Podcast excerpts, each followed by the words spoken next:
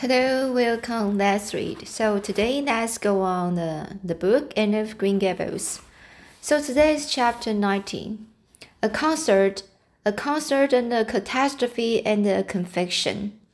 So what is it happen? What is, what is it happening? okay, so uh, so let's get started for uh, this chapter. Marilla, can I go over to see Dinah just for a minute? asked Anne, running breath breathlessly down from the east gable one very evening. I don't see what you want to be. Uh, tra- uh it's like um, you want to be uh traipsing, traipsing about after dark for, said Marina shortly. You and Dinah walked home from school to get together, and then stood down stood down there in the snow for half an hour more. Your tongue's going the whole blazed time. Clickery slack, clack, click, clickery clack. So I don't think you are very badly off to see her again. But she wants to see me, pleaded Anne. She has something very important to tell me. How do you know she has? Because she just signaled to me from the window. We have arranged a way to signal with our candles and the cardboard. We set a candle on a windowsill and the mag flashes by pacing the cardboard back and forth. So many flashes mean a certain thing. It was my idea, Marilla. Our words used it was, said Marilla emphatically. And the, and the next thing, you will be setting fire to the curtain with your signaling nonsense. Oh, we are very careful, Marina, and it's so interesting to flashes me. Are you there? Three mean yes, and four no. Five mean come over as soon as possible because I have something important to reveal. Dinah has just signaled five flashes, and I'm really suffering to know what it was. Well, you needn't suffer any longer, said Marilla uh, sarcast sarcastically. You can go, but you are to be back here in just ten minutes. Remember late. And remembered it was back in the in the uh, stipu stipulated time although probably no mortal will ever know just what it caused her to confine the discussion of Diana's important communication within the limits of 10 minutes. But at least she had made good use of them. Oh, Marilla, what do you think? You know tomorrow is Dinah's birthday. Well, her mother told her she could ask me to go home with her from with her from school and stay all night with her and her cousins are coming over from Newbridge in the big pond sleigh to go to the debating club concert at the hall, at, at the hall tomorrow night. And they are going to take Dinah and me to the concert. If you will let me go, that is, you will, won't you, Marina? Oh, I feel so excited. You can calm down then, because you are not going. You are better at home in your own bed and as for the club's concert, it's all nonsense. And little girls should not be allowed to go out to such such places at all. I'm sure the debating club is a most re respectable affair, pleaded Anne.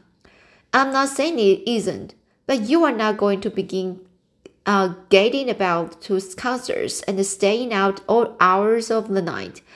Pretty doings for children.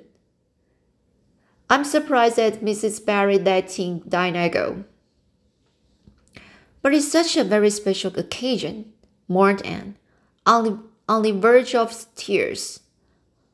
Dinah has only um, one birthday in the year. It isn't as if birthdays were common things, Marilla. Prissy Andrews is going to recite. Curfew must not ring tonight. That is such a good moral piece, Marilla.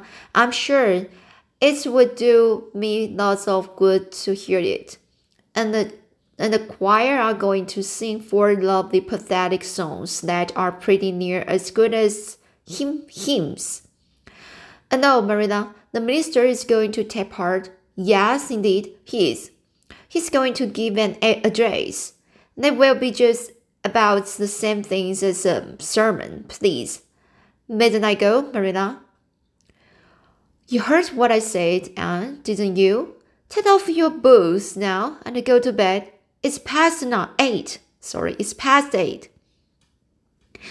There's just one more thing, Marilla, said Anne, with the air of producing the last shot in her locker.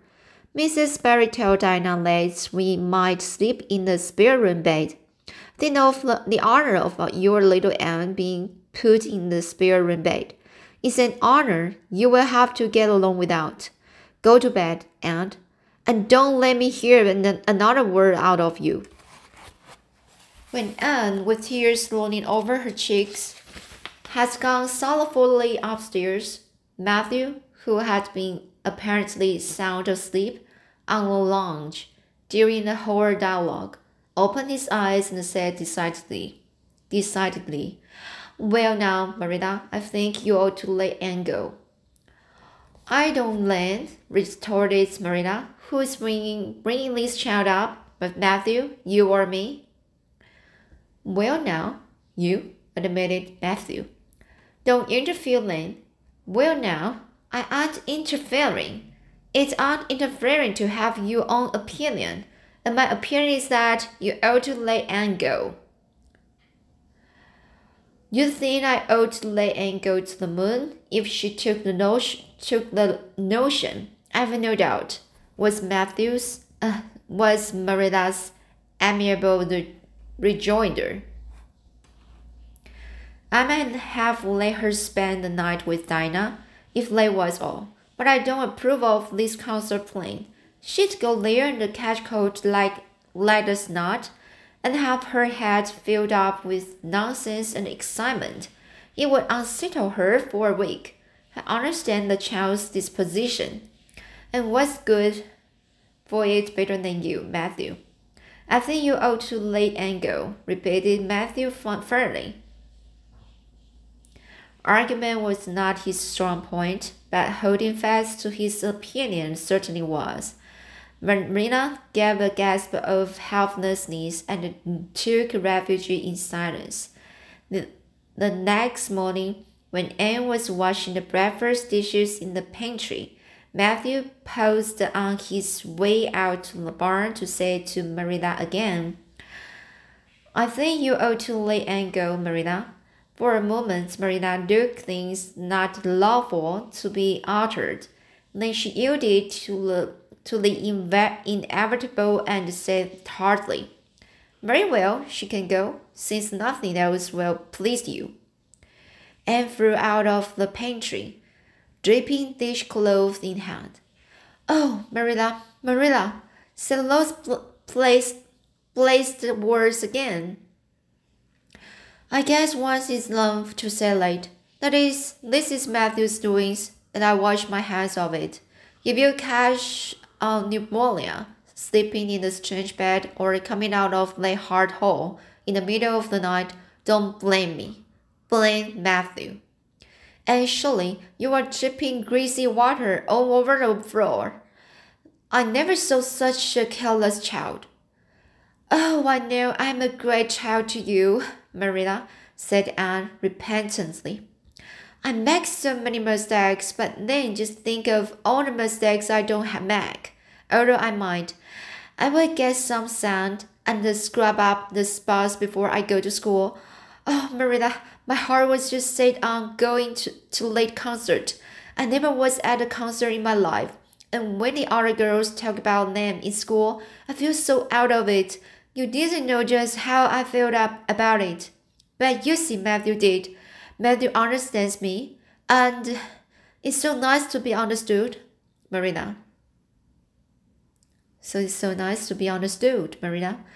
Anne was so excited to do herself justice as to lessons that morning in school, Gilbert Blythe spilled her down in the class and left her clear out of sight in mental mental arith- arithmetic arithmetic in mental arithmetic.